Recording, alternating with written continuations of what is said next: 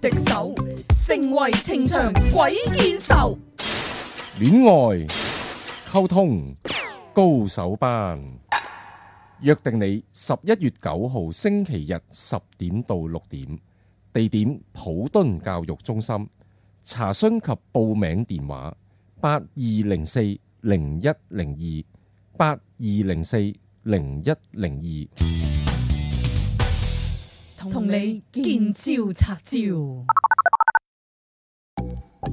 龍師傅教你成功三大要素，天賦、知識、技能，做人最緊要有品，只看事實，理性談情，好運就這麼簡單。認清黑心男等價交換， ，lap L A P 技巧，一個講感情技巧、人生方向嘅節目《情到濃時》。歡迎大家嚟到《情到濃時》，我係龍震天。大家好，我係塔羅女神王姬。 Hello，我係 Jo，好咁啊！今集呢，我哋話題一轉，我哋分享一啲呢，就之前好似都冇講過嘅話題，係我哋次次都係新鮮話題，新鮮冇話啊，題應。該我因為係太多真係冇啊集，其實而家係第幾集咧？一百幾咧，都而唔家知一百係幾啊一百啦，三十 零集，一百我係哋咯，算我哋呢個新時代係咪130即係好啲嘢好新？我哋係咪算長壽節目啊？都長壽啊！有有交代啦，唔係百幾你集點解有其啊呢個好多嘢都唔快係完喎，咦？嘅咁即啫嘛係做做播咗幾耐咧？一百三十幾，即係播咗四十幾個禮拜，係咪啊？四唔係四十幾個月係咪啊？四十幾個月，四十幾個即月，一係十年二。廿哦四，咁耐㗎啦咩？我哋開始嘅時候，第一集呢，就二零一二年嘅四月，哦，係咩咁耐㗎哇啦好？耐啊咁去到啦而家都兩年半嘅時間，而我哋亦都係風雨不改。原來不經不覺都陪伴咗大家兩年，啊仲有咁多話，題講，我哋仲要。 嗯哇所以每次都大把喂還所以未咪開每始次啊，都可以係咁講全。新嘅話題。我覺得我哋跳脱誒咩啊？跳脱嘅程度濃時， 所以話咧，人人有料去到邊度都有料啊！咁啊，隨時都可以講到好多嘢噶。係好咁啊，今集咧，我哋嘅題目咧就係、大大嫂嫂極極品品男男。大哦嫂啊哇大嫂啊，大點哥解女神講呢個極品特別肉緊咧？極品極品男係咁啊，可係能啊，因為我哋好難女性一定要好講難發音啊！係品啊，係極品啊！嗱，因為咧，大家睇完呢個個案咧，就真係火都嚟埋啦。咁啊，一定要用一集啊，就專題去講呢一種誒、呃、極品男啊。好難學啊呢係要啊，一下。要有啲咁呢、 肉個緊啊。咁呢個極品男佢有咩特徵咧？咁啊，女神講下啦。佢呢個唔個係案。佢唔係極品好男喎，即係唔係絕咗種嘅好男人，佢係極品賤男咁樣。 咁咁其實佢有幾有幾賤咧？咁樣佢又話未到十級賤，其實呢個係一個個案分享嚟嘅咁樣。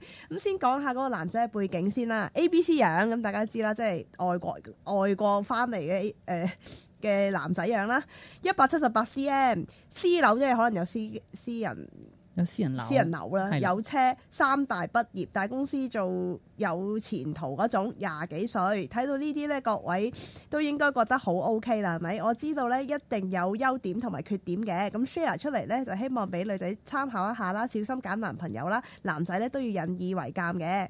咁第一樣嘢呢，就係自私嘅想法啦。咁、個女仔就話啦：我有幾頂唔順呢個人呢。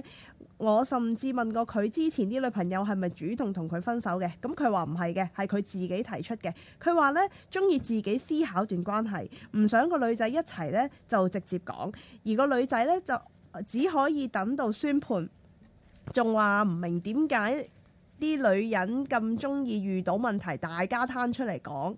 吓乜有問題都唔係大家一齊討論嘅咩？我哋可以咁樣喺呢個時間講一講呢個。係啦，嗱，咁咧就誒、呃去去到呢度咧，就我哋可以誒、呃、講一講啦。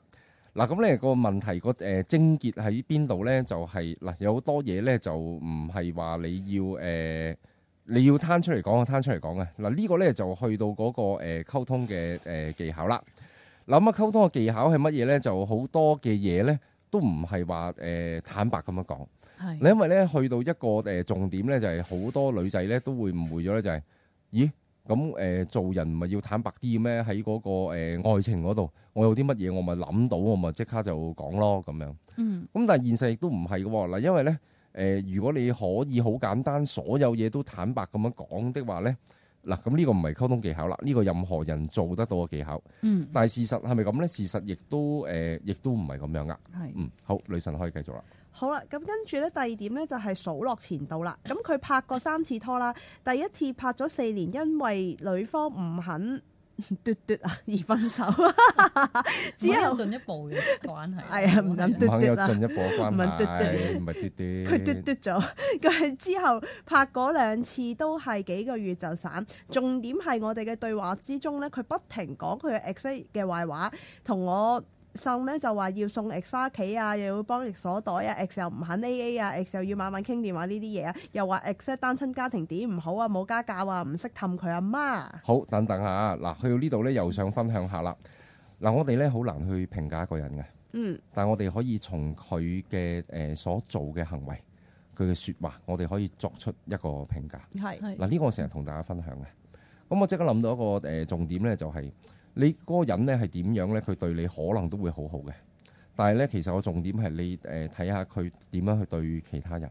嗯係嗱，呢一個個案入邊咧，佢誒、呃不停咁講佢以前女朋友唔好嘅嘢。嗯係你其實應該要諗下佢講啲乜嘢唔好嘅嘢呢？嗯就正如呢，誒、一男誒、一女約會啦，就譬如同個黑心男去約會，個黑心男嗯可能對自己好好嘅，嗯嗯係或者未必黑心男普通一個男仔約會，個男仔對自己好到不得了嘅。嗯但係呢，你同佢食嗰餐飯呢，你發覺佢對嗰、個誒侍應呢個態度係非常之差嘅，即係佢對身邊嘅人，對身邊嗯人非常之差，呼呼喝喝啊！你就知佢本身嚟係唔係一個好人嚟嘅，係嗯只不過係佢而家追你，佢係有咁嘅態度啫。嗯即係人有品，去到邊度都有品。去到邊度都有品。嗯咁、你當佢可能同佢拍拖三個月之後呢，可能佢會打回原形。浮言現不露係咯， 現形記。另外我我咁睇咧，就係佢點解要不停數佢個 ex 喺佢喺呢個女仔面前？咁可能佢就係想話俾呢一個女仔知，你唔好好似我 ex 咁樣咯。即係我覺得有少少。哦俾俾 example 不停俾 example 係嗱，啦我啊唔中意。其呢實個佢咧潛台詞就有啲同佢話話咩嗱，我啊唔中意 A A，我啊唔中意幫人攞袋，我啊唔中意上返屋企，又唔中意慢慢我唔中傾意慢慢傾電電話，話係呢啦，個就有少少似三十六計入邊呢，指桑罵雲呢一招啦，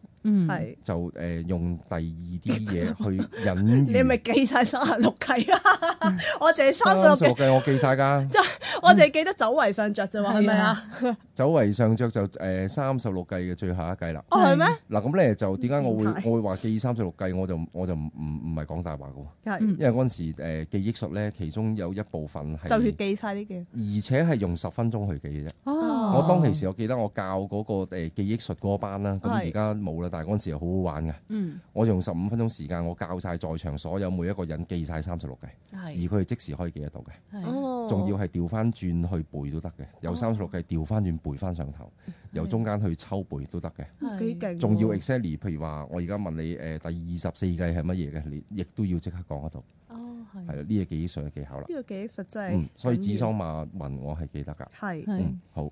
咁，我覺得佢就係咁樣咯，即係佢要佢要話俾佢聽，用錯方法咧，會唔會？所以佢所以令到個女仔會反感咯係啦，係啊，因誒為所以佢會 cheap 因為你不停誒、呃雖則你係指桑罵雲，但係另外一個人係有感覺噶嘛，嗯係係啦。即係咁個女仔唔會聽完話，哦，原來咁樣㗎，哎呀，咁我即係 咁我唔好犯啊啦，即係個女仔唔會咁樣咯。即係佢個表達技巧有問題啦。啊係咯嗰個男嗱仔呢個咧亦都去到溝通技巧表達嘅方式，即係係佢嗰個身體語言嘅誒、呃表示係嗯，係啦。每佢用一個誒、呃暗示式會比較好啲咧，好過一個明示嘅，永遠都係咁樣嘅。嗯，嗯係咯，同埋其實都好少話，即係真係要去嗯幫佢攞袋啊，剩剩其實同真埋係好佢奇就怪算。佢係單親家庭，都唔代表佢係有問題。即係我覺得呢個男仔係有少少過分挑剔咯，所以先成為極品男。係好，我哋跳落第三點，要求女方減至一百磅， 呢段真係好笑。呢、個就對個外表嗰度有係啦要求啦。佢話好明顯見過面之後呢，咁佢就話呢個女仔肥啦，因為佢冇一百磅。佢話我聽到之後真係 O 嘴。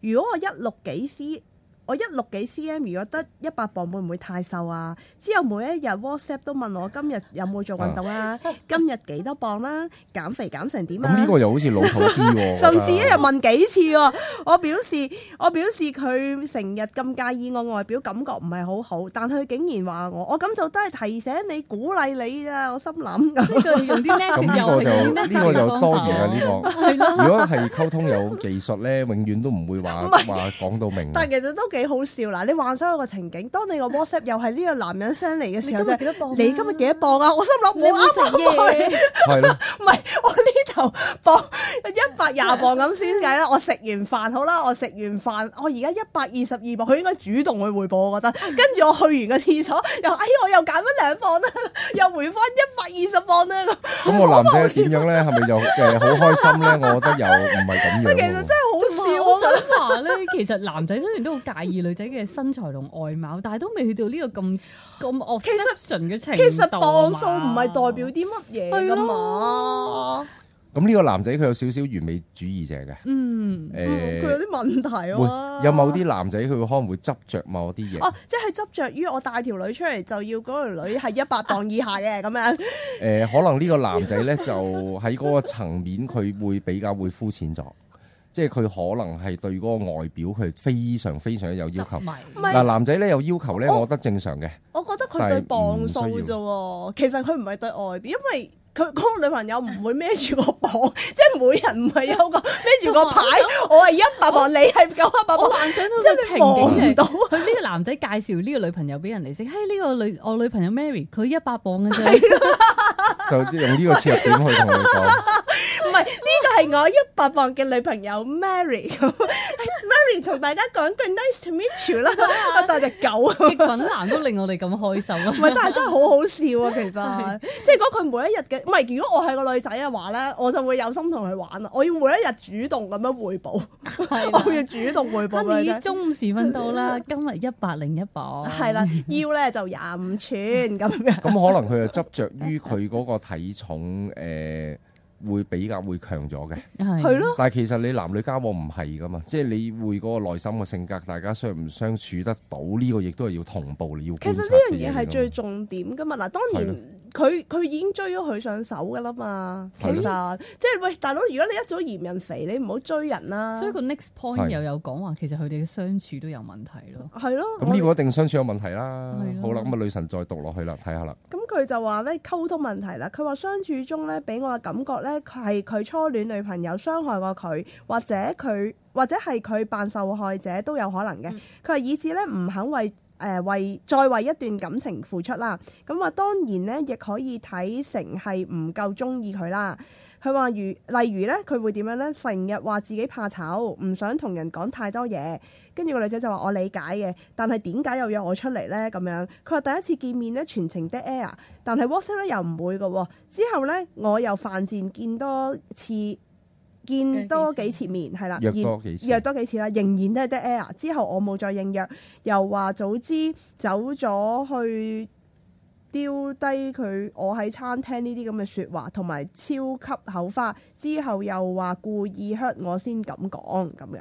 即係點啊？其實我唔佢係好明。佢又好靜啊，佢又佢又好靜，又 dead 嗯 air，但係又口花。等我睇多次先。之後佢有冇再應約？又話又話早知走，可能個男仔又喺餐廳掉低過佢，咁即係我諗佢係之後可能要同呢個男仔 cut off 嘅時候講嘅哎女。哦，咁其實呢個男仔係多面人嚟嘅。一方面咧，佢唔想講嘢就唔講嘢啦。呢啲係去到啲感性層面啦。係嗯一時咧又口花花，又覺得好好笑咁樣，其實係傷害咗嗰個女仔啊。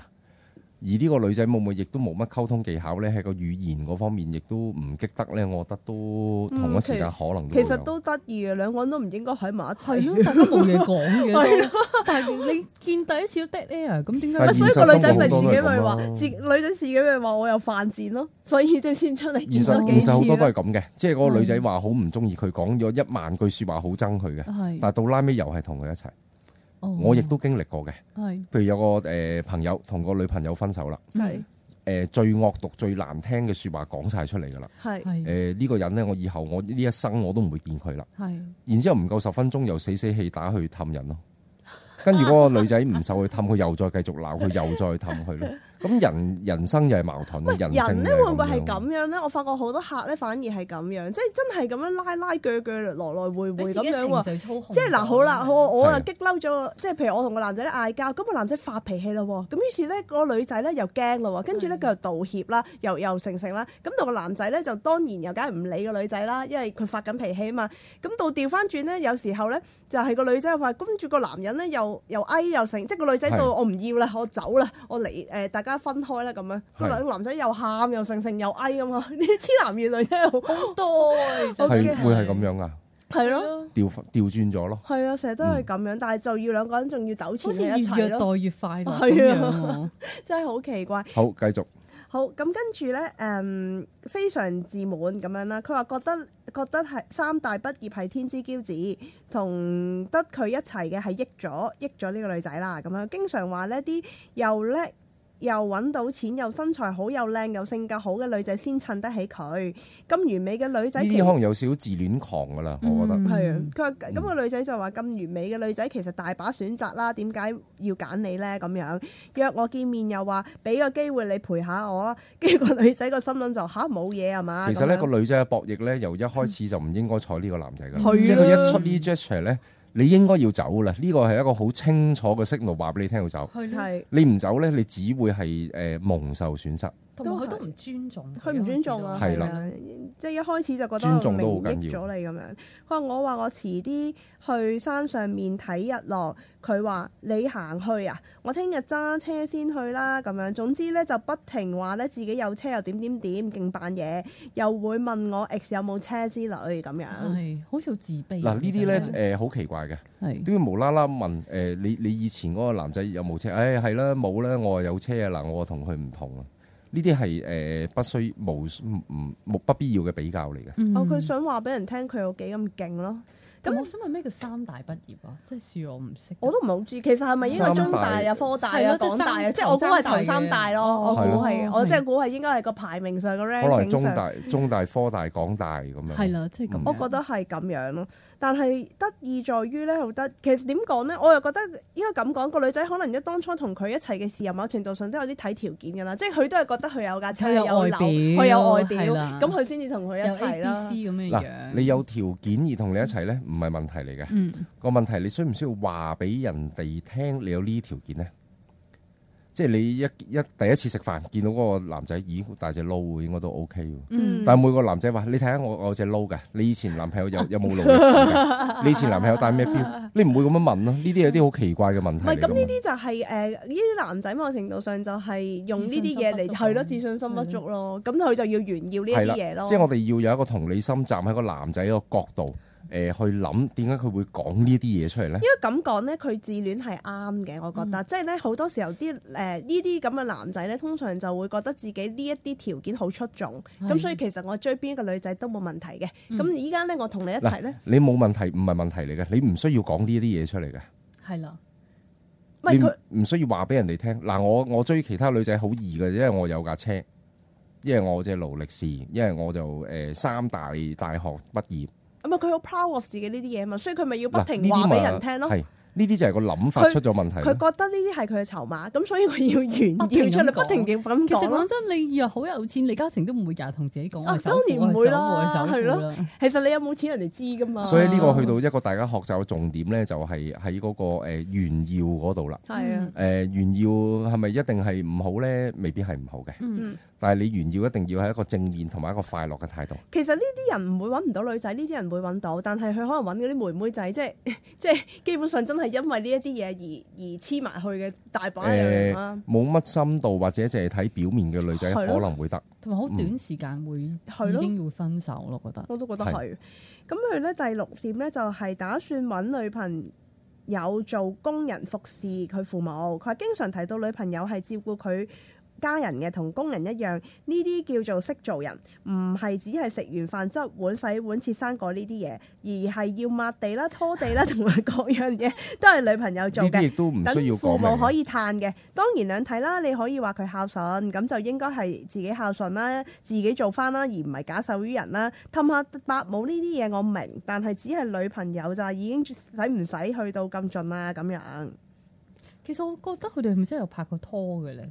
因為佢哋幾次出嚟都 dead air，後嚟佢都冇應約。其實可能佢只不過喺 WhatsApp 之交嘅啫喎，可能我覺得限於係見過幾次面見過咁幾樣，次面係咯，咯咁跟住之後，有幾次咯但係大家價值觀發現到原來即係個女仔都覺得呢啲真係頂唔順。佢係佢咯有個後記嘅，咁佢就話我冇 block 到呢個男仔，不過 contact 都 delete 咗啦。曾經曖哦，昧咁即係過，冇咁誒冇拍拖噶啦，係啦，係咯曾經曖昧過，但相處後始終有太多嘢唔能夠接受嘅缺點。我呢啲都只係講咗一部分，仲有嗰啲儲唔到錢啊、飲酒飲天光嗰啲都費事提啦咁樣。佢話做朋友可以，男朋友就免啦。雖然唔認識佢一班 ex，但係都真心替佢哋高興離開呢個男人咁樣。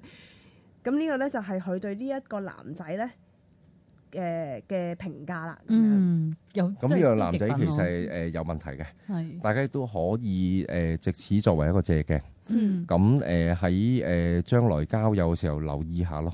即係如果個男仔一開頭就已經不停去炫耀佢自己嘅嘢嘅，呢、嗯個男仔必定係有問題嘅。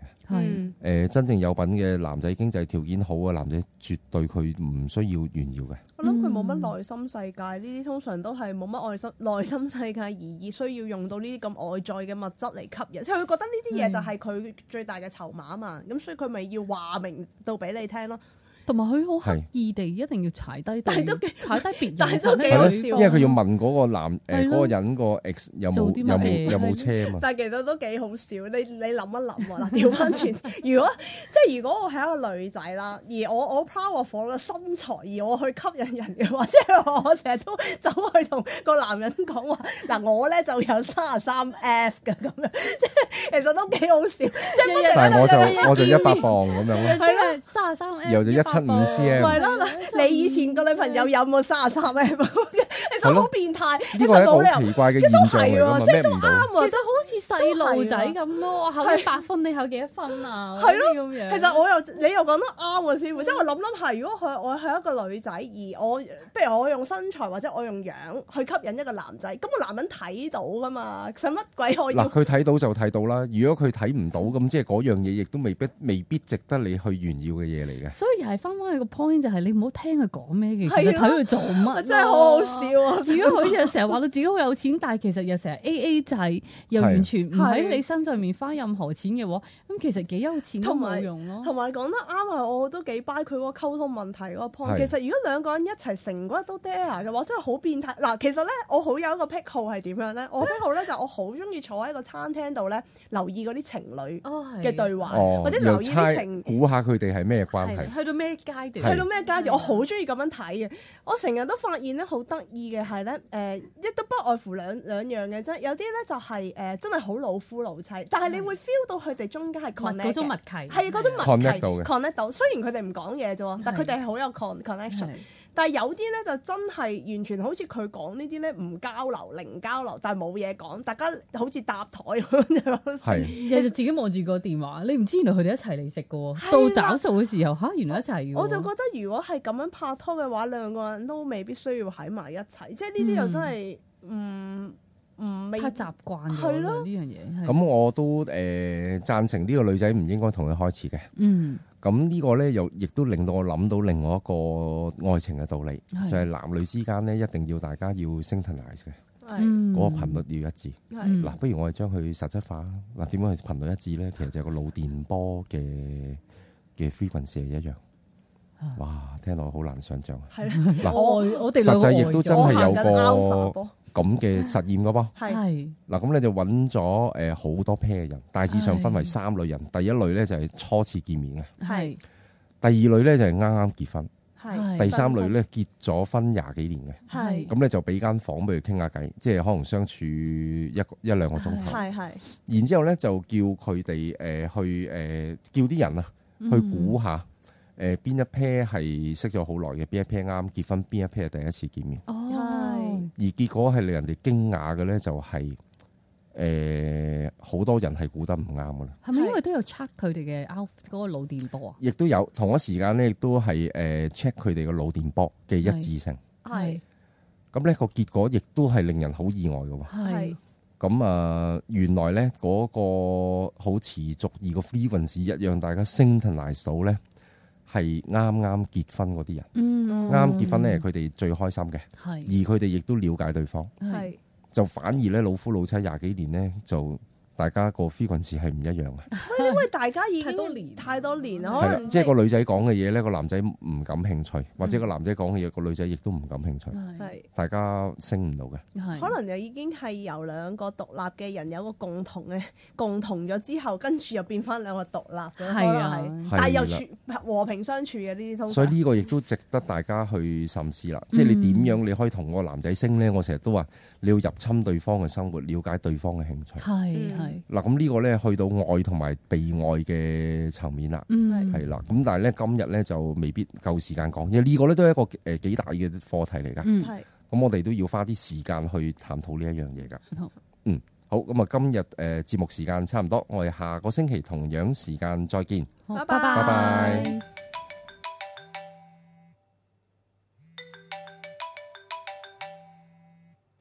喂喂，點啊？ 係啊，個節目做完噶啦。哦，你想揾龍師傅睇一生運程啊？揾佢好簡單啫。請你記低以下所需號碼八二零四零一零二，又或者 email 去 info at masters dot com dot hk。留意個 masters 係有 s 㗎。咦，女神，咁如果大家想揾你，咁又點啊？如果想揾我睇塔羅嘅話，你可以打八一零零二二二九，又或者 email 去 wang z dot tarot at yahoo dot com dot hk。wang z 係 w a n g j i dot t a r o t at yahoo dot com dot hk。好，希望可以好快見到你啦。下一集情到濃時再見。